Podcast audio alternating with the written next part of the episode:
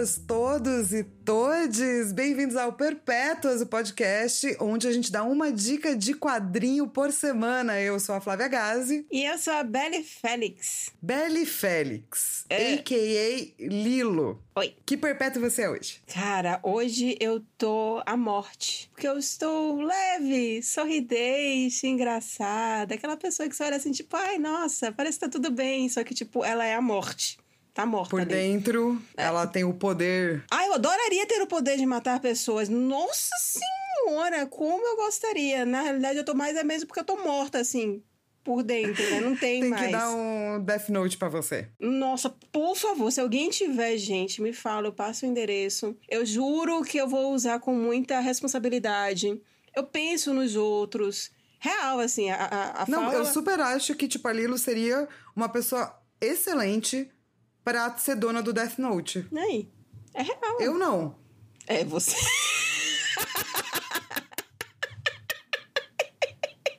Imagina eu, dona de um Death Note. Ia ser no mínimo caótico. Ia ser muito caótico. Se L, nunca ia conseguir me achar, entendeu? Porque ia ser tão caótico e randômico. É verdade. Eu começaria, tipo, todos os líderes da extrema-direita. Morrem ao mesmo tempo de calo no pé. Saca? Então, eu acho que eu só não faria algo assim do gênero, porque isso terminaria criando uma mítica ao redor deles. E aí eles então, poderiam virar deuses. É e... você pegar esse imaginário e transformar no seu imaginário, hum. não no deles, entendeu? Ao mesmo tempo, você lança uma nota no jornal. Todos os líderes de extrema direita morreram de calo no pé. Isso é impossível ou não. Acreditem em mim. É isso, entendeu? Daí você que vira. Não, mas aí o meu mito. problema é que aí a galera ia começar a encher o saco do tipo, cadê a liberdade de você ser líder da extrema mas vai direita? Falar, vai falar, mas vai falar pra quem? Não sabe quem você é? Ai, Deixa fala. falar muito no Twitter. É um ponto de vista aí. Daí você pode pegar todo mundo que falou mal ontem. Nossa, eu seria tipo uma pessoa horrível com Death Note. Assim. Dá pra Lilo, gente. Isso. A Lilo seria uma boa pessoa. Também acho. Em, em breve a gente vai criar uma caixa postal pra me enviarem um Death Note. Isso. Quando a pandemia acabar e a gente puder voltar aos Correios. é porque eu não, não saio pra nada. Nope. Nem eu. E você, dona Flávia Gás? A gente já sabe que seu Death Note ia ser no mínimo curioso. Mas que perpétua você é hoje? Eu acho que hoje, eu tô decidindo agora, que eu sou destino. Ah. Destino é muito focado. Fica É. lá com o livrinho dele pra lá e pra cá. Entendeu? Observa, faz só os bagulho que precisa. E eu tô com um frila tão gigantesco que eu não consigo nem ser outra coisa a não ser destino. o que é bom. Mas, né? Destino. Ok. É o perpétuo com menos personalidade de todos. É bom que o destino não tenha tanta personalidade assim, né? Porque o pessoal vem com esse papinho de que, tipo, ah, a culpa é do destino. Se não, vira o quê? Flávia com Death Note na mão. Verdade. É ótimo que o destino não tenha tanta personalidade. Exato. Eu tô só destino normal do Sandman, sem destino com Death Note. Ok. E a minha personalidade. Justo. É, a gente, inclusive, hoje vai falar de um quadrinho muito bacana. É, mas antes da gente entrar nesse quadrinho, eu queria lembrar a todos que a gente tá no asperpetuas.podbean.com, em todas as redes sociais como arroba asperpetuas. Você pode mandar e-mail pra gente, certo, Lilo? Peraí, todas as redes sociais não, a gente tá no Instagram. Ah, é verdade, a única rede social que a gente fez. Porque a gente não queria manejar mais. é, não, no dia que a gente puder pagar um social media, a gente contrata uma pessoa pra cuidar do Twitter e com certeza vai ser os melhores tweets da internet, porque a gente não faria algo menos do que isso. Sim. Então a gente está no Instagram, que é o que a gente realmente gosta, confia e o que a gente posta. É, Facebook é uma rede social que a gente não respeita mais, né? Não. Vamos ser sinceros. E YouTube. Ah, o grupo do Rodor Cavado lá é muito legal. Mas se vocês um dia quiserem abrir um grupo, a gente pode abrir um grupo de Telegram. Isso! Nossa, pelo amor de Deus. O do outro Pra- cavalo já também deveria ter ido pra lá, não? Não, mas é tão. É, tá, ele funciona tão bem no Facebook, acredite ou não. Caramba. É muito, é um lugar muito legal. Legal. Mas eu acho que no futuro a gente super pode abrir, né? Um grupo de Telegram. Mandem e-mail se vocês querem isso. Pra onde a pessoa manda e-mail, Lilo? Manda e-mail para asperpetuas.gmail.com. Inclusive, a gente tem um e-mail que a gente vai ler antes do nosso episódio começar, que é da é, Rosane Elves. Go Lilo. Então, lendo o e-mail da Rosane Alves. Boa noite, Perpétuas. Meu nome é Rosane Alves e hoje estou só o sonho. Não sei mais se o que está acontecendo é real. Só estou aí tentando enfrentar e acreditando que no fim vai ser tudo um sonho ruim. Entendo. Entendo. Eu queria poder acrescentar algo a respeito dos episódios que já saíram. Finalizei o terceiro hoje. Mas a única coisa que posso dizer é que estou louca para ler Nimona e Mundo Mulher. Vocês me Ah. deixaram totalmente empolgada. Eu adoro a forma com que abordam os temas tão descontraídas e apaixonadas. Pela deusa! Eu preciso muito ler esses quadrinhos. Concordo, Rosane, você precisa mesmo. E gostaria... Depois conta pra nós. Isso. E gostaria de dizer que eu já amo muito vocês por defenderem e exaltarem a mulher maravilhosa que é a Wanda. E a senhora Flávia Gazi. Você merece no mínimo uma nota 9. Aí, a gente pediu uma nota. Vamos lá. E senhora Flávia Gazi, você merece no mínimo uma nota 9. Afinal, é uma mulher muito acima da média. Concordo. Tô me sentindo chiquetosa. É que você não tá me vendo nesse momento, mas eu tô com a mão na minha cintura fazendo um, um, um, um, um, um. É verdade. É assim que eu tô me sentindo nesse momento. Muito obrigada. Pode continuar mandando nota boa, por favor. Por favor. Um abraço, Rosane. Obrigada demais pela mensagem. Que coisa. Eu adorei que ela contou que perpétua ela é hoje. Adorei que ela abriu o e-mail assim. E hoje a gente vai falar sobre um quadrinho que é de Young Adult. O E que como- é Young Adult? Ah, a gente vai explicar todas essas. Eu ia falar porra, mas não pode, né? Eu nunca xinguei aqui. Nossa, eu tô tão bem domada assim, é sério? Não sei, não sei. Qualquer coisa, digam deixa, se puder. Pi. A gente vai falar de tudo esses treco tudo. Mas vai, o quadrinho é Laura Jean vive terminando comigo. Eu amo o drama que tem nesse título, cara. Eu também, é muito novela, né? É muito novela. Você sente um peso do tipo, putz, como assim Laura Jean vive terminando com... Nossa, que caramba, tipo, é grande, né? Sacanagem, né, Que sac- mano? Né? Pô, Laura Jean. Tanto que o nosso subtítulo é Mais que Poxa, Laura Jean. E ele foi escrito pela Mariko Tamaki. Ele é ilustrado pela Rosemary Valero O'Connell. E a tradução é da Raíza Galvão e saiu pela editora Intrínseca. Ele foi lançado originalmente lá nas gringas em 2019, 7 de maio de 2019. E aqui no Brasil, a data oficial foi 10 de dezembro de 2020, então saiu tem pouco tempo. E esses quadrinhos de final de ano ficaram bem, bem um apertado atrás do outro, assim, sabe? Saiu muita coisa Sim, boa no final de 2020. Saiu muita coisa interessante, né?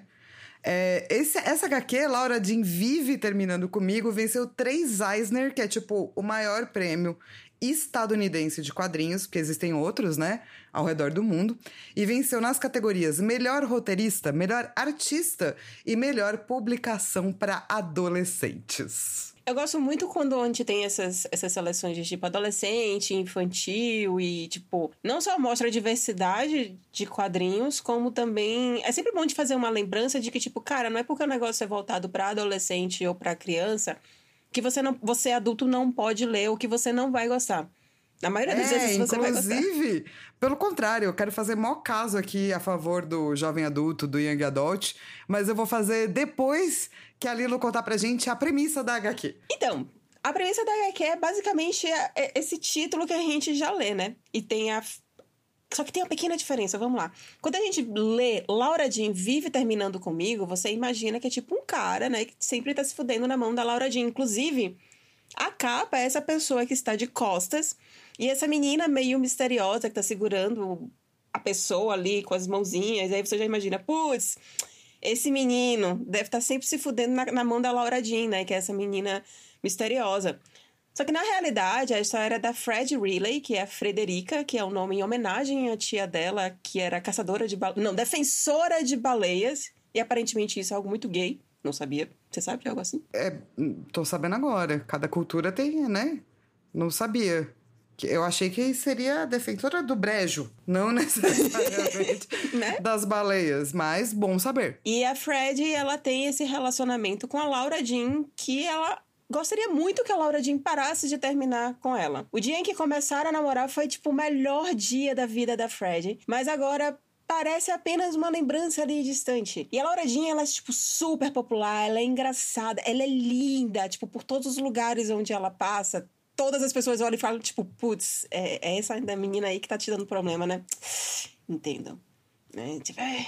Ah, dá pra entender. É. Mas ela pode ser insensível e bem cruel. O relacionamento cheio de idas e vindas deixa Fred desnorteada e seus amigos não entendem por que, é que ela sempre aceita reatar. A situação se mostra cada vez mais insustentável. O coração de Fred está se despedaçando em câmera lenta e ela corre o risco de perder a melhor amiga junto ao que resta de sua autoestima. É. Eu acho que é porque assim, young adult, jovem adulto, né? Tem muita coisa que é muito legal em jovem adulto que a gente esquece que é jovem adulto. É, e eu acho que assim, eu não sei se você sabe, mas lá no meio do século XIX, as irmãs Charlotte, a Emmett e a Anne Bronte, então Emily Charlotte e Anne Bronte Charlotte, publicaram vários romances é, que as, os leitores acabaram sendo pessoas entre 14 e 21 anos.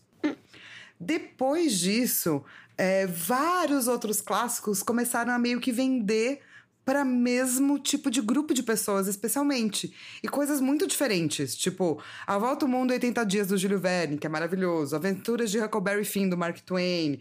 E daí isso meio que acaba virando um gênero de pessoas. Tipo, olha, existe essa população aqui entre 14 e 21 que compra livros. Então, quando em 1937 o Tolkien lança o Hobbit, é, eles já categorizaram o Hobbit como Young Adult.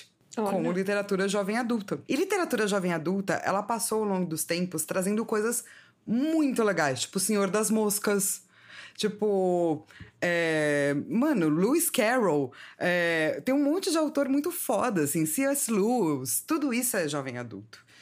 E eu acho que é um tipo de literatura que não é muito, entre aspas, bem vista pelos grandes críticos de literatura. Então ela fica meio jogada, assim, e a galera pode meio fazer o que quiser, entende? Sim. Então, se você quer ver coisas novas, interessantes, legais, vai pro Young Adult. Sempre tem algo louco rolando. Tem essa história de alta literatura, né? Que é um troço que, quando eu era adolescente, eu achava tipo, ai, nossa, tô lendo alta literatura.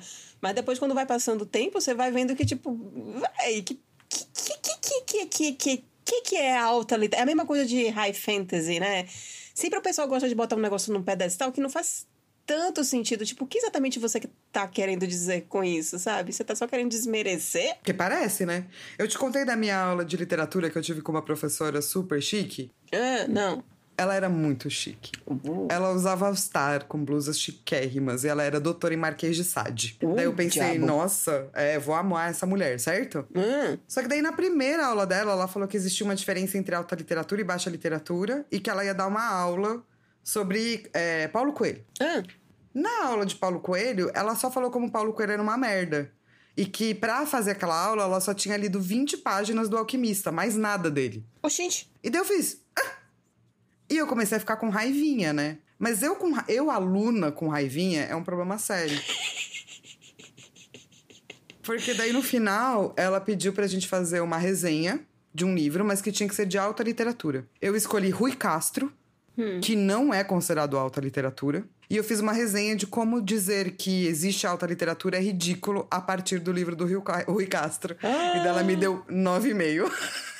Ah, mas legal, ela leu e. Sim. Né? E não foi tão. E não foi babaca. Eu fiquei triste porque eu não ganhei 10. Porque eu choro quando eu não ganho 10.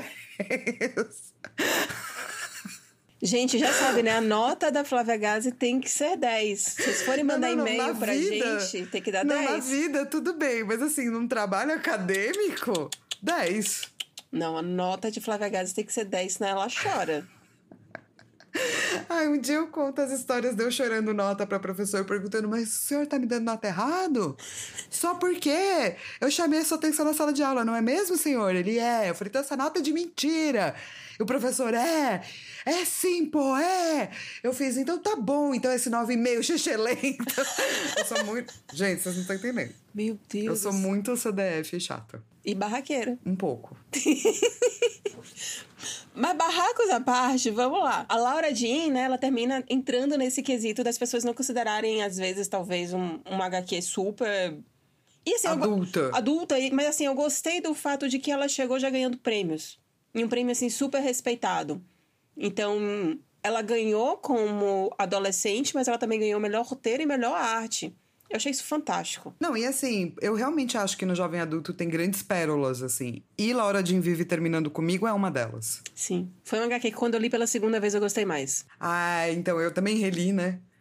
É, pra gravar, e eu acho que tem várias sutilezas que você pega quando você relê, assim. Vai, vai, vai ali no, no coraçãozinho. Inclusive, aí vem a pergunta, vem a pergunta, né? Nós odiamos a Laura Jean, a gente vai explicar por quê. Mas quem pegaria a Laura Jean entre mim e você? Vai, fala. A gente vai deixar essa pergunta para daqui a pouco. Pra daqui a Cliffhanger.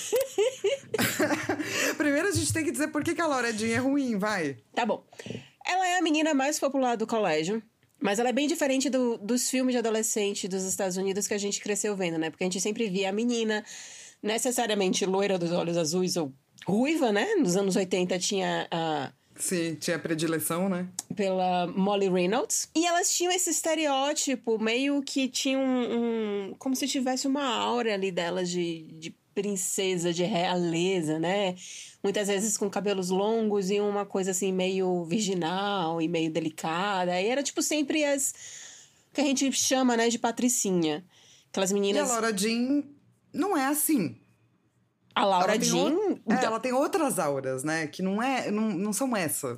Então, Mas ela tem uma coisa de realeza, eu acho. ela tem uma coisa de realeza, Não de aí Pra quem cresceu vendo é, The L Word, a Laura Jean pra mim é uma Shane escrota. Que é aquela pessoa que você olha que, tipo assim, todo mundo baba e sente, sente essa aura de realeza, sente essa aura que, tipo, todo mundo fica assim deslumbrado e, e quer estar junto, porque ela é extremamente simpática, ela tem aquele sorriso, ela tem aquele jeito que ela tá dominando o espaço. Só que o jeito dela, a forma como ela performa para a sociedade mais masculinizada. Sim. Então ela usa um jeans, camiseta e, e jaqueta, que é algo meio de menino, mas ela usa de uma forma extremamente, tipo, cool. Então, ela é uma coisa meio James Dean, assim, né? Sim. Rebelde. Ela teria uma moto, ela viria te buscar de moto. O que, puta, quem não quer, entendeu? Coloca o capacete, fala, bora. Você fala, ah, a pessoa fala, não, vai ser legal. A Laura Jean tem essa coisa, assim. E ela fala assim no pezinho do ouvido. e Isso, chega com um sorrisinho meio de lado. Hum. né, naqueles momentos assim que você menos espera, ela vai lá, chega, fala um negocinho e vai embora. E você fica tipo, uh. É, pois é, porque nunca, né, que vai, tipo, dizer que você é bacana e beleza. Não. É um negócio que vem no cantinho do ouvido, assim, e fala. Tá gata hoje. E vai embora, entendeu? Você já passou por isso? Ou você já fez isso? Ai, ai, a gente já vai falar sobre isso. Mas, É. apesar de tudo isso, a Laura Jean, ela abusa mesmo da Freddie. Tipo, a Freddie tá nesse relacionamento que é abusivo porque ela não consegue se livrar dessa menina. E o lance é que ela trata essa menina de uma forma escrota. Então, quem é a Fred? A Fred, ela é a protagonista da história. Ela é uma menina massa. Tipo, ela é muito legal também, só que ela, tipo, é mais na dela. Ela tem um grupo de amigos dela que, tipo, são um grupo de amigos do coraçãozinho lá dela. E eles gostam de fazer umas coisas, tipo, eles gostam de ir pra café, eles têm que trabalhar, porque, enfim, é algo meio comum lá nos Estados Unidos. O pessoal entre a escola e ir pra casa tem sempre um trabalho de meio, meio período. E eles têm, tipo, ela, com a melhor amiga dela, ela tem o costume de ficar fazendo seus próprios bichinhos de pelúcia e, tipo, isso é ótimo. E vão pra festa e, tipo, ela é completamente entre, vamos lá, ela é normal, né? Ela é uma adolescente normal e saudável. E ela Sim. tem uma família amorosa, que deve Sim. ter suas questões. E... eu gosto disso, do fato dela ser, tipo, uma adolescente normal, com bons amigos, uma boa família, vivendo uma vida ok, na verdade, né? Total, ok. Sabe? Mas ela... ela tem essa coisa, né, que ela não consegue se livrar, entende? Porque é o primeiro amor dela. Eu acho que é um pouco mais do que isso. Não, primeiro amor, amor, amor. Não, não, sim, mas eu ainda acho que é um pouco mais do que isso, assim. Que é uma coisa que depois ela pode reviver caso ela não tome cuidado, sabe? Que é o lance de, tipo... Eu acho que a Laura Jean, por ser, tipo, essa pessoa... Ah, meio que deixa a Freddie mais cool, mais legal, mais enturmada com outras pessoas, mais querida, mais desejada. E o fato dela ganhar em pequenas doses, porque a Laura Jean só fala no cantinho de ouvido e sai correndo, é, faz com que ela continue lá, entendeu? Tipo, sempre pode ser o momento que ela vai ganhar um elogio bacana. E daí ela coloca a estima dela dependendo do que a Laura Jean fala para ela, entendeu? E é por isso que eu acho que a Freddie tem baixa autoestima. Porque ela meio que precisa da Laura Jean falando quem ela é para ela ver quem ela é. Hum, não, então, não consigo ver a, a, a Fred com baixa autoestima. Eu acho, eu acho que é porque, tipo assim, ela não fala muito sobre como ela se vê. E ela também não fala de uma forma do tipo assim. Ah, só a Laura Jean gosta de mim, ou se não tiver a Laura Jean, quem mais vai gostar de mim? Ou tipo, olha não, só é como eu não eu acho sou. que é esse, esse tipo de relacionamento abusivo, sacou? Mas poderia chegar lá. Porque o quadrinho vai levando para isso, do tipo, ela vai se afastando das pessoas, inclusive, sabe? Ela vai ficando cada vez mais sozinha, assim. É, então, não sei, eu acho que você só se mete num relacionamento assim quando tem algo em você que você depende que o outro diga que é bom. Você não sabe que é bom, entende? Senão você não se mete nessas. Mas isso aí também não poderia ser algo de adolescente? O fato de você não ter tanto know-how Todo adolescente tem autoestima baixa. Não conheço. Quer dizer, deve ter uns três adolescentes com autoestima boa. O resto tá descobrindo, né? Mas aí eu terminaria mais resumindo a questão do fato dela ser adolescente e não ter tanta experiência do que necessariamente ela ter autoestima baixa. Ah, não, porque a Laura Jean também é uma adolescente, entendeu? Os amigos dela também são adolescentes. E tá todo mundo tipo, Mina, o que, que você tá fazendo? Ela tem que encontrar algo dentro dela. Mas aí veja, a Laura Jean, ela também tem autoestima baixa. Porque ela também precisa dessa validação. É, de ser a pessoa é legal escrota. e descolada que vai pras festas. Sim, mas ela é escrotinha, né? Ah, total! Total Então, mas é isso, né? Cada um vai colocar no seu local, assim, as suas questões com você mesmo, né? Mas eu acho que a Fred tem autoestima baixa sim por conta disso. Tipo, é uma jornada dela entender qual é a estima que ela tem que ter por ela mesma. Não que a outra vai definir, sacou? O que eu concordo é, ok, ela tem uma baixa autoestima, mas não definiria ela como uma pessoa de baixa autoestima. Definiria ela como adolescente. Tá, não, justo, acho justo. Acho justo. É, é, com certeza, ela, e ela lida com essa parte de estima dela colocando nesse relacionamento, né? Tem um deslocamento, em vez dela colocar nela, ela coloca no relacionamento. A Laura Jean vai colocar nas festas, vai colocar em ser bem conhecida, vai. Cada um vai colocar num local, assim, né? Uhum. E o, e o legal da, de, de como essa história vai sendo contada, né? Porque aí você tem primeira, a primeira a primeira surpresa inicial de quando esse livro lançou e que a gente aqui já já tá destrinchando há muito tempo, né? É o fato de ser um relacionamento gay.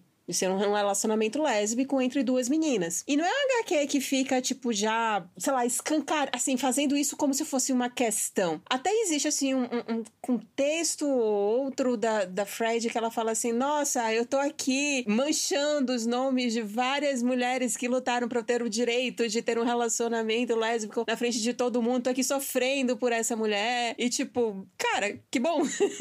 que bom que você tá podendo sofrer por essa menina. Porque é algo meio que acontece de fato, né? As pessoas sofrem por amor. Sim. E é muito bom como vai trabalhando esses estereótipos lésbicos, porque ele termina meio que quebrando eles. Porque muitas vezes no imaginário das pessoas, quando você fala de lésbica, as pessoas pensam, sei lá, em uma lésbica caminhoneira, né? Que é bem masculinizada e. Ou super feminina, né? Como se não pudesse ter 40 milhões de tons, né? E Ah, você possibilidades acha que, que a feminina virou tipo de lésbica? Ah, eu acho que, tipo, as pessoas sabem, entre aspas, que tem a caminhoneira e a feminina. Sabe? Como se fosse, tipo, dois, e é isso aí também, né, cara? Como se, sei lá, é, es- é esquisito. É porque o que eu mais vejo é tipo, ah, aquilo ali é sapatão. E aí quando você vai ver por que estão chamando de sapatão, é porque não se veste de uma forma feminilizada. Ou então tem, é, como eu, uma impostação de voz, tá? Gostaria de afirmar a todos que eu não sou lésbica, mas eu sou pan. então as pessoas estão parcialmente corretas. É, Mas uma das coisas que eu acho que você colocou no roteiro e que eu acho legal trazer é que a gente consegue ver essas situações, né, dessa pessoa que acaba se deixando levar por um relacionamento, mesmo que não seja bom pra ela, em todos os lugares. E a gente acabou de ver no BBB. No caso, um Uhum. relacionamento hétero, né? Entre é, o Arthur Banana e a Carla Dias. Sim. Que aí, no, cara, no caso, foi essa menina que tá extremamente apaixonada pelo cara. E o cara tá ali só confortavelmente com a menina, porque não sei, não sei os motivos dele, não assisto tanto BBB assim. Mas é um Não, relacionamento. ele, tipo, fica falando que vai pegar outras minas, fica nananã, sabe? Tipo, tá sempre desmerecendo ela, assim. E a Carla Dias é atriz, ela é super bem é, versada, ela tem uma carreira, ela tem uma vida, ou seja, ela também não é uma menina que você fala, olha que baixa autoestima ali. Mas tem algo dentro dela que falta essa estima, sacou? Eu acho que a gente aprende isso enquanto mulher, assim, todas nós. É, que você, você tem que colocar a sua estima pra fora. Tipo, como os outros te veem, importa mais do que como você se vê. Tipo, se você é bonita, é, são os outros que vão dizer. Se você é inteligente, sabe? Um homem não passa por isso. Geralmente o homem decide o que, que ele é e acabou, entendeu? É, uma mulher sempre tem essa coisa, né? Da, do que ela é, a estima que ela sente por ela perpassa os outros, assim. E muitas vezes relacionamentos amorosos. Tanto que, sei lá, quantos anos tem Carla Dias? Mais de 30, provavelmente? Sei lá, 30. Provavelmente, por aí. Entendeu? Tá lá, cara. Arthur, sabe? E era um Aquele cara imbecil. que, tipo, quando via que, ela tava, per- que ele tava perdendo ela, ele chegava lá, olhava nos olhos dela, falava um monte de, de coisas. É a mesma coisa que a Laura Jean faz com a Fred. A mesma coisa. Nossa, dá um treco, assim, né? Então, basicamente, não tem como gostar da Laura Jean. Tipo, a gente... Dá pra entender ela. Isso. Mas você percebe que as escolhas que ela faz são escrotas. Sim. E é muito bom a gente ver como isso vai sendo apresentado na HQ. Porque você vai sofrendo com a Fred. Você vai vendo que, tipo, Sim. puta, cara, de novo. É a mesma coisa do BBB. Puta, Carla, de novo. E tem aquela coisa, tipo, tem umas cenas meio vazias, sabe? Tem ela falando com os bonequinhos dela, os bichinhos de pelúcia, que eu acho que talvez são coisas que ela não consegue falar pra outras pessoas direito, pros amigos, que ela só consegue colocar nesse local de profunda solidão, assim, sabe? É um pensamento que, na verdade, eu não sei nem se é dela, se é da amiga dela, se é nosso, mas que ele ganha forma na frase desses dessas pelúcias que ela tá criando. Sim. É meio, é, é meio curioso, porque termina também sendo meio que um punchline aí. Ah, eu adoro, adoro.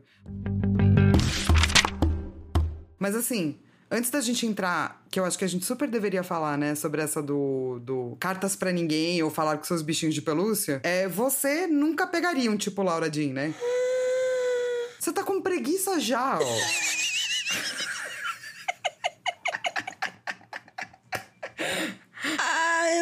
cara, É muito bom, né? Você nunca pegaria um tipo Laura Jean.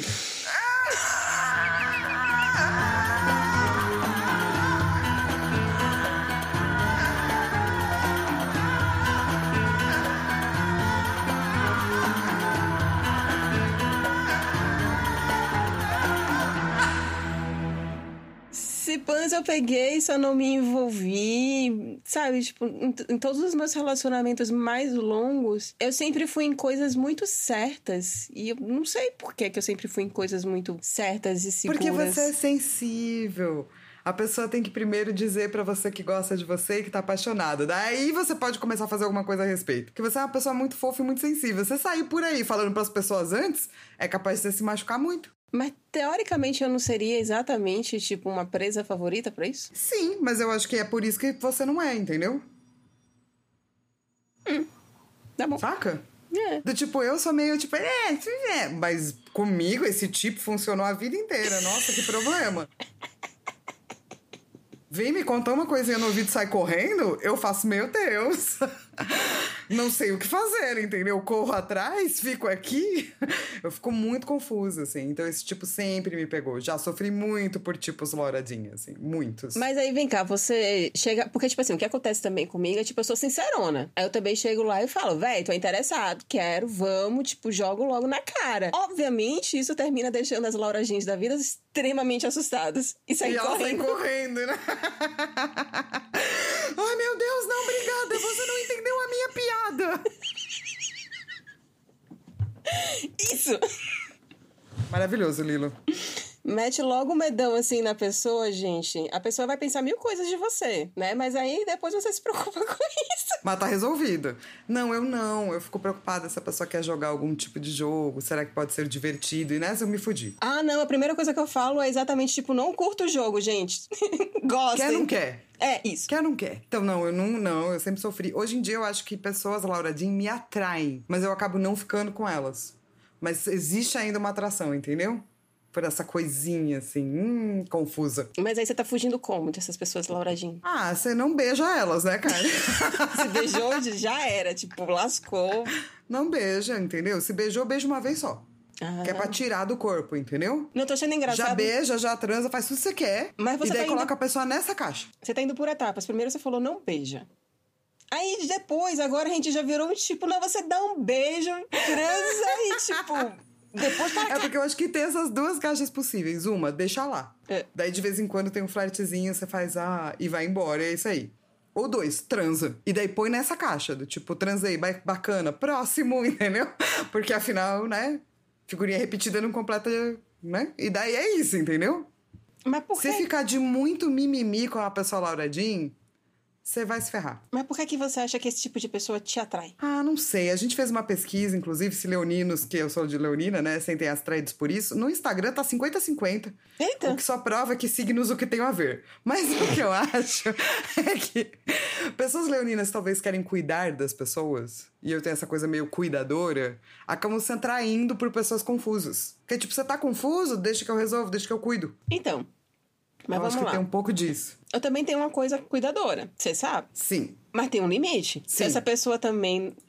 É Como- que eu não tenho limite, entendeu? Não, se essa pessoa começa a não fazer sentido, eu acho que aquilo ali vai gastar minha energia, eu acho que não vale a pena. Tipo, ó, eu falei uma vez, você não, não quer ouvir? Ah, então tá bom. Mas é porque você é mais amadurecida nessa parte do que eu.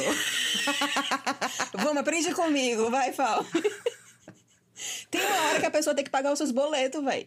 Não é você. Justo. É, Freds do mundo aprendam com Lilos do mundo. É por isso que a gente é amiga, entendeu? Daí você pode virar pra mim e falar, Fal! Eu faço, ai, Lilo, sabe como é?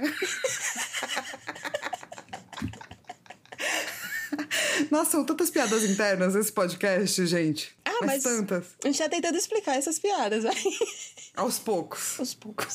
Calma. Mas vai, Lilo. É, o quadrinho, então, é- essa é a base do quadrinho, né? Isso. Mas eu acho muito legal mesmo, e lendo a segunda vez, eu acho que isso me pegou bastante, desses espaços de solidão. E, e a Fred arruma vários espaços de solidão pra ela poder falar das coisas dela. Ela manda aquelas cartas pra essa é, conselheira amorosa de um site, que na verdade nunca responde, né? Ela que continua mandando, sabe? Uma hora responde. É, mas é tipo, né? Não, e isso também é, é- talvez seja até um tropo de narrativa de mídias e de histórias estadunidenses, né? Sempre tem um, um filme, sempre tem um livro, que antes era você mandar cartas para um programa de rádio, sabe?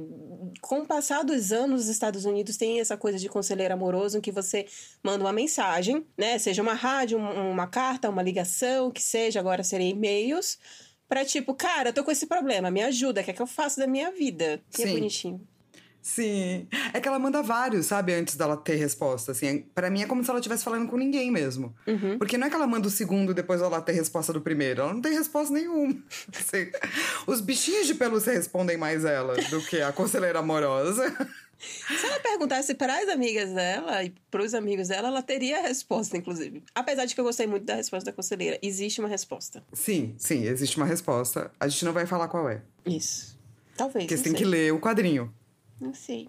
Lê o quadrinho! Não, mas é porque tem uma frase que mexeu muito comigo. Uma frase não, Ah. um textinho que mexeu muito. Tá bom, fala muito. Fala então. Não, mas a gente. com- Mais adiante. Mais pra adiante. frente você É. fala, tá bom. Porque teve um negócio É. na narrativa que eu gostei muito da forma como a Mariko ela escreveu, que tipo assim, tem uma coisa que as pessoas não gostam de obras que sejam LGBTQI+, que é coisa de ser panfletária, né? E, tipo, essa coisa de você deixar bem escrachadão, que, tipo, olha, a gente tá falando aqui sobre é, homossexualidade, a gente tá falando aqui sobre lésbica, essas coisas assim do gênero. E a forma como ela vai colocando questões, que eu achei muito interessante, que ela bota na página ímpar, ela bota uma frase, geralmente é tipo meio que perdida ali na, na, na página. Existe uma parte branca, existe um quadro da arte, existe uma pergunta, e ela imediatamente vai responder aquela pergunta na próxima página. Então ela não deixa criar esse sus... ela não deixa dar a oportunidade para que você pense besteira. Então, por exemplo, Sim. tem um caso é, sobre, enfim, essa HQ trata de muitos temas, e tem um caso que começa a falar sobre gravidez e sobre pedofilia. Sim. E aí, quando uma personagem faz uma determinada pergunta, imediatamente ela já responde na outra. Tipo, ela deixa aquele vazio, deixa aquele branco do tipo, ok, essa pergunta é muito importante, eu preciso raciocinar sobre isso. E aí, quando você vai começar a criar um, um, um raciocínio sobre isso, ela já responde, falando, não, não é isso por causa disso, de... ou sim, é isso por causa disso, disso, aquilo, outro. E trabalha dentro da história. E eu achei isso, eu achei essa técnica dela fantástica. Cara, é muito louco, porque eu não tinha, apesar de ter sentido isso, eu não tinha notado. Sacou essa coisa da página ímpar, né? Porque no quadrinho, a página ímpar é a página da direita. Ou seja, não, você esquerda. tem que. É, a página ímpar é a da direita. Verdade, a página ímpar é da direita. Eu falei tudo errado, provavelmente. Vocês trocam o ímpar pela página. É, é na página ímpar mesmo. Você tá correto. É, eu peguei uma página aqui aleatória, né? Uhum. É, por exemplo, 149. Ela fala assim: aposto que o cara das quatro esposas nunca se preocupa com a possibilidade delas flertarem por aí, já que todas moram em um bairro distante e tem filhos demais para se sentirem atraentes. Mas como será que as esposas se sentem? Vira Daí, na 150, ela começa a falar sobre isso. Eu não tinha reparado nisso, mas eu achei que esse recurso dela colocar na página ímpar, ou seja, a página da direita, que você tem que girar para ter resposta, sabe? É que dá essa sensação de vazio, assim, né? Tipo, caraca, uma pergunta. E daí você. É como se. É quase um videogame. Tipo, você tem a ação de girar a página. se você não gira a página, se você para aqui e falar, ah, vou ler daqui a pouco isso resto, você vai ficar com essa pergunta na sua cabeça, assim. E o legal Eu é que achei ela, muito legal. ela também fala sobre o que é que você pode refletir sobre, porque ela poderia também só lançar essa pergunta e tipo ir fazer qualquer outra coisa da vida dela. E ela fala também sobre o que é que você, o que é que não é para você ficar pensando besteira ou ficar fugindo, nem nada do gênero. Ela já te dá a resposta. Tipo, cara, tá, tá, tá, tá, tá, e não sei o que, sabe? Tipo, ela já dá ali o que é que. O, o, é meio que ela como se desse parâmetros para você. Você Sim, pode... ela te dá alguns recursos para você pensar melhor sobre aquilo, mas a partir de algum lugar. Né? Não, tipo, perdido, assim. Isso. Eu achei muito foda mesmo, assim. Eu acho que se você junta isso com o lance dela tá sempre falando com uma pessoa que ainda não respondeu, e com os bichinhos de pelúcia, existe um local de muita solidão pra Fred, assim, sabe? Hum. E, e é isso, só que lembra, ela tá cercada de amigos, ela tem uma ótima família. Então ela precisa trabalhar essa solidão que existe dentro dela. Porque é isso, porque todo mundo é sozinho, né? Todo mundo tem angústia. Mas eu acho que é, é isso que ela ainda não conseguiu conectar dentro dela mesma, assim, esse espaço de solidão. Porque ela quer, mas não quer. E a partir do momento que ela decide que ela quer, ou que ela consegue ter recurso para lidar com essa solidão, daí ela pode ser outra pessoa. Mas ela realmente para de fazer as perguntas só para conselheira ou só ela começa a levar para o entorno, né? Para sua comunidade, para seus amigos. A galera começa também a puxar a orelha dela, né? Porque ela tem ótimos amigos. Nossa, que amigos, cara. Ela sabe selecionar as pessoas ao redor dela. Ela deu uma escorregada, mas tipo adolescente, né? Sim. Mas ela tem um grupo de quatro amigos, de três amigos, que eu não lembro os nomes, Fal. Três mais ela, né? Três mais ela. Você lembra os nomes? Não. Enfim, são três amigos, dois deles são. E assim, o, legal de como ela. De como a Mariko soube construir a personalidade desses amigos. Porque, assim, eles não têm protagonismo. Uma dessas amigas tem uma hora que ela chega a ter um certo protagonismo, mas mesmo nas poucas páginas, nem chega a ser poucas, mas tipo assim, o fato deles não terem destaque, ela conseguiu construir essas personalidades, ela conseguiu construir uma profundidade com poucas frases. Com pouco, em determinados momentos em que você já entende que, tipo, ok, um deles é gay, o outro também, um não abriu para a família, o outro abriu para a família. O que não abriu, ele tem medo disso daí, ele não quer trazer uma decepção, mas porque abriu para a família, aquilo ali é muito importante para ele, porque aquilo ali significa a liberdade dele. Então ela vai levantando essas questões em que ela não fala que tipo o certo é você sair do armário para toda a família porque você vai estar tá ofendendo toda uma comunidade gay. Ela chega e fala: olha, tem gente que não consegue. Tem gente que consegue, tem gente que pode, tem gente que não pode. Ela é muito sensível, né? Uhum. Com relação à, à vida desses outros personagens. E eles são.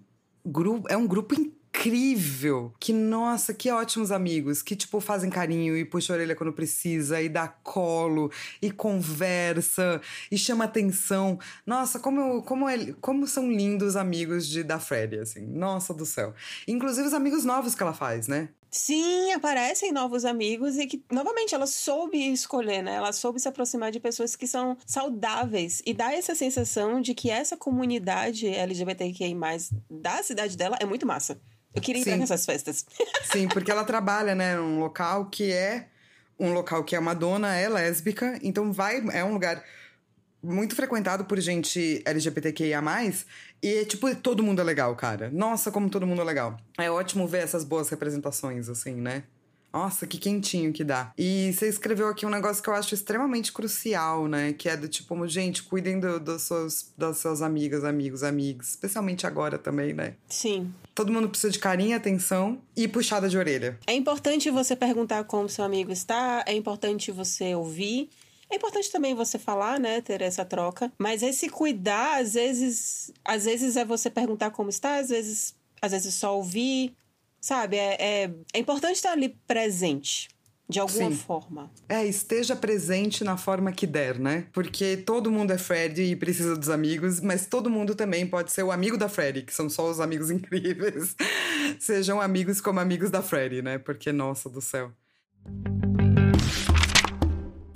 E assim, uma coisa que eu gostei muito na, na HQ é que, apesar de todo esse sistema de suporte, o que é muito verdade na vida, você precisa descobrir coisas, né? E tem horas que só batendo a cabeça na parede, tem horas que só vivenciando as coisas ruins por você. E a Freddy começa a vivenciar coisas, ela começa a perder um pouco dela mesma, assim, nesse relacionamento. E é muito duro de ver isso acontecendo. Eu não imaginei que a HQ conseguisse fazer isso tão bem, sabe? Hum. De levar para um lugar onde ela vai se sentindo esvaziada. Onde ela vai esquecendo das pessoas no entorno dela. Onde ela começa a tomar atitudes que ela não tomaria normalmente. Porque ela tá tão confusa que qualquer ação é melhor do que o que ela tá fazendo, que é a inação, sabe? Uhum. Tipo, quando ela vai lá beijar o carinha lá. Tá no meio de uma festa, vê, vê que está sendo traída, ela vai lá e beija outra pessoa, porque, tipo, ah! Ah! Ah! E, tipo, é não adianta muita coisa. E assim, ela também teve que, que perder coisas para ela conseguir talvez se achar. Porque é isso que a gente tava falando da questão de, de, tipo assim, cuide dos seus amigos, é porque a HQ tem uma hora que ela vai tratar de um tema que também é muito pesado e que eu fiquei tipo, caramba, estamos tratando é, eu sobre esse assunto. Eu também não ia imaginar que ia chegar, chegar nesse tema, não. Ela começa a tratar sobre gravidez na adolescência e fala sobre pedofilia também. E assim, a forma como discute é mais uma vez de uma forma muito lúcida. Tem uma parte que me chamou muita atenção é que a pessoa que, que chega a, a engravidar durante a adolescência, o pai é tipo meio que cientista e é muito bom que a Fred chega e pergunta assim: aí seu pai, como é que reagiu a isso? E aí fala assim: ah, meu pai não achou nada. Tipo, eu, eu, a decisão que toma é a, é a, pessoa, né? Se você quer ter o filho, se você quer abortar, ela decidiu que queria abortar, e é isso. Meu pai não tem que achar nada, não. Eu vou ali tomar uma pílula e, e acabou. E, tipo, realmente, pro pai vai ser realmente só isso, né? A filha vai ali tomar uma pílula e vai acabar. Claro que isso vai ter um outro desdobramento pra menina, e é muito bom como ela mostra esse desdobramento. Sim. Sim. Porque essa coisa da gravidez, especialmente, é, ninguém que engravida sabe 100% se quer ou se não quer. E mesmo as pessoas que querem tirar. É que a gente não vive numa sociedade onde isso é permitido. Mas é, em uma sociedade onde isso é permitido, isso é feito com muito carinho e muito cuidado, porque a pessoa que quer tirar, ela também não quer tirar 100%. Ela também tá sofrendo. E é a máquina de fazer bebê, entendeu? E máquina de tirar bebê. Nossa, tudo que eu mais gosto na vida é fazer bebê e tirar bebê. Não. É, tem diversas implicações psicológicas. E eu gosto muito que o quadrinho trata disso do não desejo e o desejo, da perda, é, tudo, assim. É, e a gente precisa de mais histórias assim, porque a gente precisa parar de colocar o aborto num estereótipo ridículo, porque esse estereótipo do tipo, ah, se deixar as mulheres. É um estereótipo ridículo, assim. É, a gente precisa começar a falar das mães que passaram por isso, das pessoas que querem isso, e não daquele feto ou embrião, né, no caso, porque geralmente quando você permite, né, é, término de, de gravidez, é geralmente durante o período embrionário mesmo, né, e só no começo do período feto. E tem muitas questões aí a serem tratadas para além de tira bebê é ruim, ou tira bebê é bom. e eu acho que ela também faz isso muito bem feito, assim. Com... Ela é, né? Ela parece uma pessoa muito sensível. Pelo menos ela escreve tudo de uma forma muito sensível. E eu vejo isso como um amadurecimento dessa literatura, não só LGBTQIA, como também sobre aborto, sobre gravidez na, na adolescência, sobre pedofilia, apesar de não tratar especificamente, tipo, ali muito a fundo, mas tipo, ou, oh, isso daqui a gente nem precisa discutir, ó, isso daqui é, ó. Porque tem, tem uma, um, uma frase tem uma aspa que me marcou muito, que é quando uma das personagens ela vem questionar essa coisa do tipo, é, mas o que é adolescência se não uma construção da sociedade? E meio que para tentar suavizar ou melhorar o fato de que tipo, ah, tem um cara aí que tem X anos, tipo, bem mais velho do que eu e que tipo, tá interessado em mim, mas tipo, eu já me sinto madura. Então, quem é a sociedade para me falar se eu posso ter uma relação com esse cara ou não? E tipo, não, calma, peraí. E eu gosto muito daquela tipo joga essa história e aí já corta pela raiz, falando, não, existe um motivo para adultos não fazerem sexo com adolescentes e é esse. Ponto, segue. Sim, sim. Ela dá recurso, né? Que é muito importante para uma literatura young adult, assim, né? E eu acho que talvez uma das coisas que a gente precisa falar é sobre relacionamento abusivo. Uhum. Uhum. O que é, então, um relacionamento abusivo? Porque Laura Jean não, não é agressiva, entendeu? Não vai bater em Freddy, não vai. Mas existe uma forma de alienação, né? De não ter respeito pelo sentimento alheio, que é muito, que é um balanceamento muito difícil, na verdade, especialmente para quando você é mais jovem. Mas que Laura Jean precisa aprender sim, porque senão você coloca o outro num local de objeto. Ele é meu quando eu quero. Eu vou atrás quando eu quero. As demandas dessa pessoa não importam. As minhas demandas é que importam. E eu acho que um relacionamento abusivo é muito sobre isso. É alguém que tem poder e alguém que não tem poder. Se você está num relacionamento onde alguém tem poder e alguém não tem poder, tá errado. Porque tinha que ser um relacionamento de potências iguais, né? E isso é extremamente romantizado na cultura pop. É, eu, esses dias eu tenho ouvido muito uma cantora chamada Halsey. Não sei se, se não sei se a Fal conhece, mas ela é não. é é bem pop, extremamente pop. E é muito legal ouvir as músicas que ela fazia no início, em que ela cantava essas músicas de tipo, ah, o nosso relacionamento é único. Só a gente entende o que está acontecendo entre nós, que é essa coisa para apagar o que outra pessoa venha a falar sobre o seu relacionamento, do tipo, cara, você não tá num relacionamento legal. Ah, não, mas só nós dois entendemos o que está acontecendo entre nós. Tipo, você não pode falar. Shh. E anos depois, ela tem uma música que se chama é, You Should Be Sad, você deveria estar triste. Porque ela começa a falar que, tipo, nossa, ainda bem que eu nunca engravidei de você, ainda bem que eu nunca tive. Ainda bem que o nosso relacionamento não foi adiante, porque, tipo, cara, você é um cara tóxico, você é um cara que, tipo, não, não me faz bem. E aí eu consegui ver que, tipo, realmente a gente romantiza muito esses relacionamentos tóxicos. Muito. E, tipo, não é legal. Não. Pra ninguém. Nem pra quem tá fazendo isso. não. Inclusive, eu acho que agora vem a mensagem, né? Hum. De como você descobrir se você está num relacionamento tóxico. Sim. Que aí, isso daí vai ser um spoiler, mas eu acho que. É um bom spoiler. Não é pra só, esse momento. Não é nem só essa questão. Acho que é a questão assim que a gente tem esse estigma do spoiler de saber como é que as coisas acabam. Mas na realidade, o que importa, ainda mais em Laura Jean, é como você chega até esse ponto. É você acompanhar todas as coisas que a Fred passa para ela chegar e ter alguém que vai questionar ela. Porque a resposta não, não existe uma resposta pronta. Assim, existe, existe, né? Mas você não vai chegar aonde você quer chegar sem você se questionar. Que aí vem uma sequência de perguntas, que é como você se sente amando alguém que sempre termina e depois quer voltar. O que você ganha com esse amor? Você é feliz amando essa garota? Esse amor te ajuda a ser uma pessoa melhor? E assim, a cada pergunta é um tapa na cara. Sim, mas são perguntas muito verdadeiras que todo mundo deveria se fazer, não só para relacionamentos amorosos, para amizades também para relacionamento com seus pais, com seus tios, com seus professores. É, todo mundo tem que sair ganhando alguma coisa. Não é alguém ganha, alguém perde. Não. Um bom relacionamento é uma situação ganha-ganha, perde-perde. As duas pessoas tá tristes às vezes uma com a outra, faz sentido e é normal. E na maior parte do tempo, não. As duas pessoas estão ganhando alguma coisa. No sentido de se sentirem melhores, estarem mais felizes, é, esses relacionamentos trazerem coisas, né? Acoplamentos. E não retirar coisas de você. Então, acho que se tá te acoplando coisas boas, legal.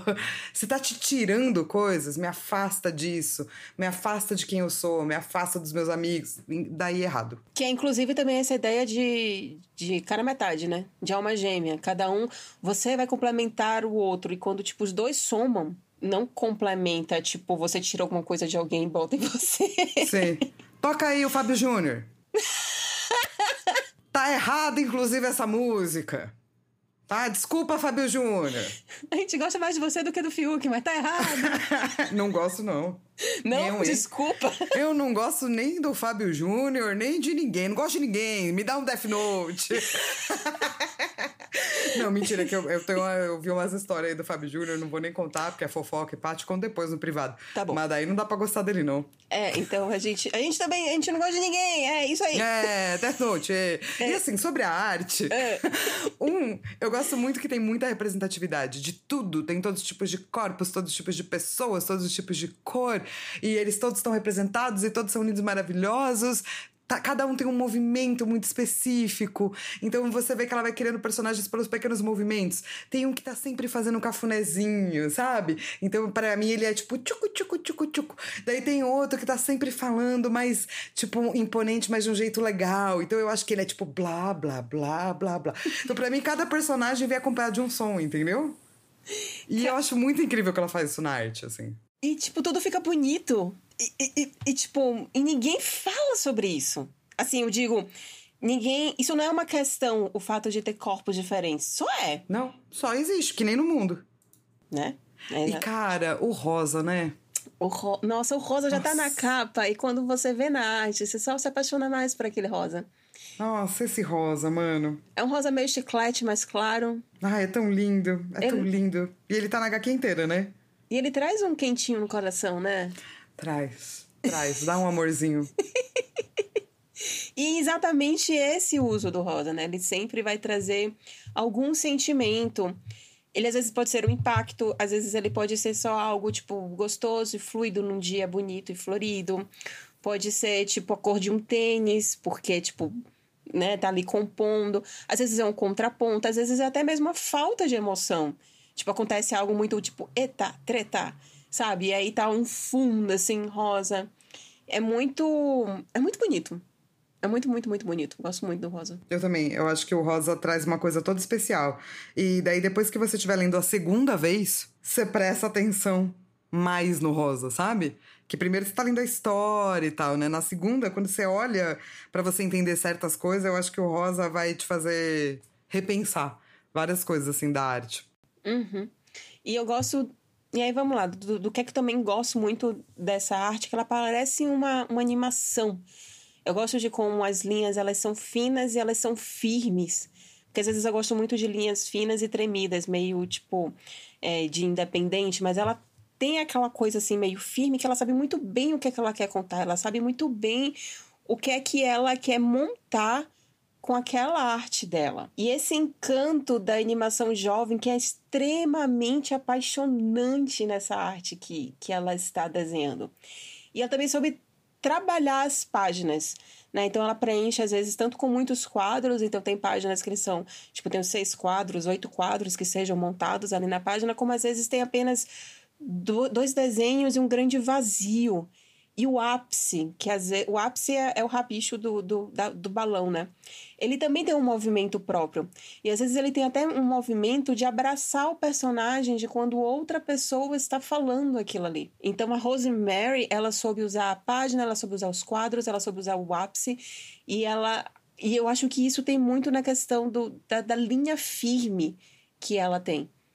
Inclusive também na hora de dar a expressão a expressão dela não chega a ser algo exagerado, mas tem aquela questão do movimento dos olhos que ela vai colocando nos personagens, algum detalhe que tem no rosto, na boca, na mão. A própria capa, né? A mão como está da, da, da Fred é, um, é algo muito. já diz muito a posição dos dedos, né? Uma ali no pescoço, outra ali no ombro dela, e aquele olhar meio olhando para você, olhando para Laura Jean, você, mas você sabe que aquele olhar é apaixonante. E você sabe que aquele olhar também é perigoso. Porque você fica em dúvida se ela pode, ser, pode vir a ser a, a vilã. E também o jogo de câmeras que ela foi fazendo.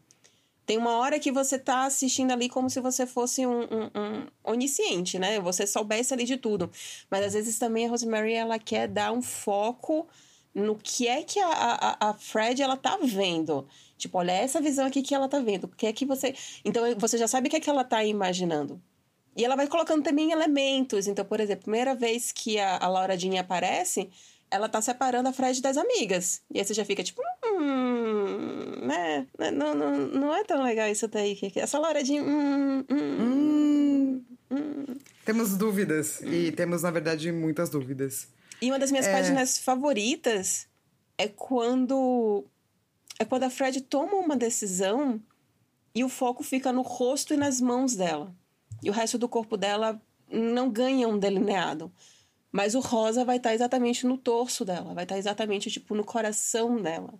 Ficou tão linda essa página, tão linda, que eu fico, que, tipo, dá um impacto, assim, você. Você vira a página você fica, tipo...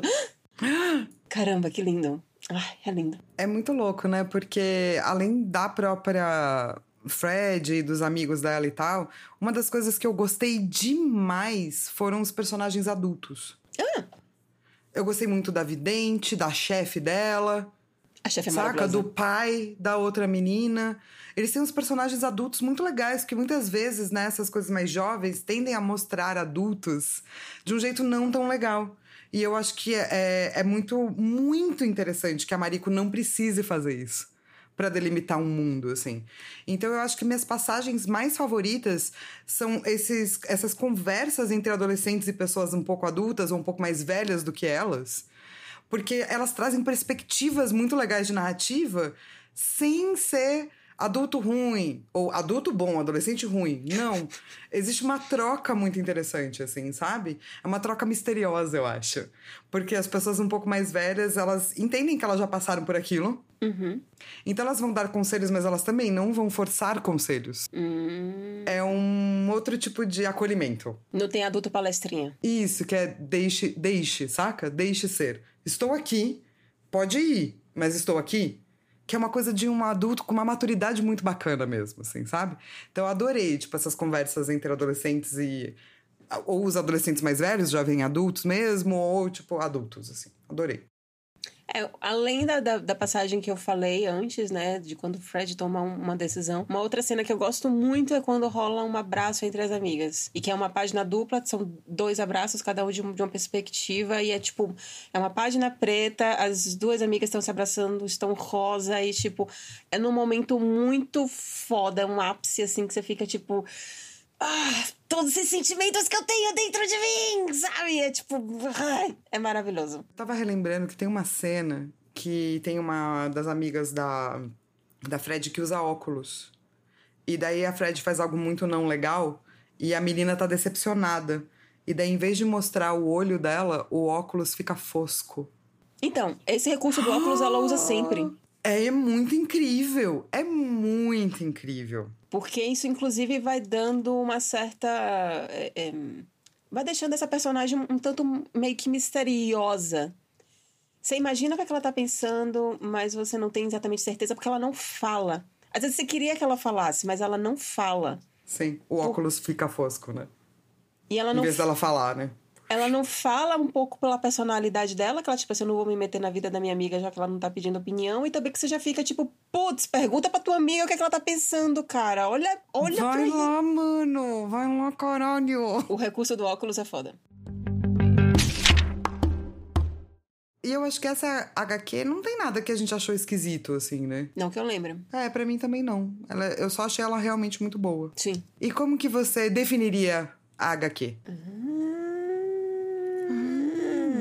É, o que me faz pensar, né, essa que ela me faz pensar que suas dúvidas em relação ao término, na verdade, são dúvidas sobre o tipo de amor que você tem com essa garota. É o com o mundo, né? E é isso mesmo, assim, né? Existe uma sabedoria do tipo, o que, que você tá projetando e o que, que você tá aceitando de volta do mundo, né? Eu, eu sempre gosto de dizer isso, então eu vou dizer isso também para essa HQ, que é Young Adult sempre tem mais coisas a dizer. Sempre. Quando você vai pegar algo de young adult que você acha que é uma historinha bobinha de uma menina que, ai, não termina com a outra menina, é sempre mais. Então, cara, se joga. E me diz que nota você daria pra Laura Jean Vive Terminando Comigo? A minha nota é um Papai Noel com rabo de sereia, porque é essa coisa meio mítica, né? Que seria esse amor adolescente. É algo muito gostoso, que é o Papai Noel, que é o Natal. Não que o Papai Noel seja gostoso, mas o Natal, tá, minha gente? Cada coisa no seu local. É isso. E É. ao mesmo tempo meio perigoso, né? Porque a sereia é, é- é meio que a personificação em algumas histórias de um ser perigoso, apesar de lindo. O canto, né? Que atrai. Então, o Papai Noel é com rabo de sereia. Muito bom. Eu acho que seguindo essa coisa de animais misturados, eu diria uma esfinge pavão. Essa é a minha nota. Esfinge pavão. Caramba, véi, esfinge pavão. Que Porque treta. é a pergunta do mundo, né? Decifra meu Devorite. E essa é a pergunta que a gente se faz pra qualquer angústia que a gente tiver. Ai, não entendo como é que eu tô sentindo isso, não entendo como é que eu tô. Nanã. Decifra meu Devorite. O mundo é assim. E o pavão, né? Porque na verdade tudo isso é, tipo, muito tentador e muito desejante. A gente deseja as nossas próprias esfinges. Cara, não, pavão é muito treta, porque é lindo. É. Uma esfinge linda. Meu Deus do É. céu. Ai, Jean, hum, melhor e vem falar comigo. Cara, não. Não, Flávia brincando, Gaza, não. deixa, deixa. Laura Jean, vocês fiquem distantes da FAO. Vão, vão fazer outra coisa da vida de vocês, cara. Vão encher o saco. Não- Eu não quero nem mandar pros outros, mas nesse caso eu vou ser egoísta. Vai encher o saco dos outros, mas não vem encher o saco da FAO, não. Viu? Eu tenho ótimos amigos. gente, esse foi mais um Perpétuas, é, onde a gente te dá mais uma dica de HQ, toda semana uma. Essa semana foi é, Laura Jean Vive terminando comigo, amanhã será outra. Amanhã não, na próxima segunda, né? Mas será outra. Isso. E procura a gente nas redes sociais e a gente também vai estar em breve em. No dia que a Apple Podcast quiser a gente, a gente também vai estar no Apple Podcast. Mas por enquanto a gente tá ou no Podbean, ou no Spotify, ou no Google Podcast, ou no, No Deezer. Deezer, é. É, Apple Podcasts vive recusando meus convites. e não esquece também de mandar um e-mail pra gente no asperpetuas.gmail.com. Isso, nós amamos e-mails. Inclusive, também, se vocês quiserem começar a dar sugestões aí, a gente pode pensar no caso de vocês. É verdade? Haha. Ihu! Uhul! Eu não vou superar esse final nunca.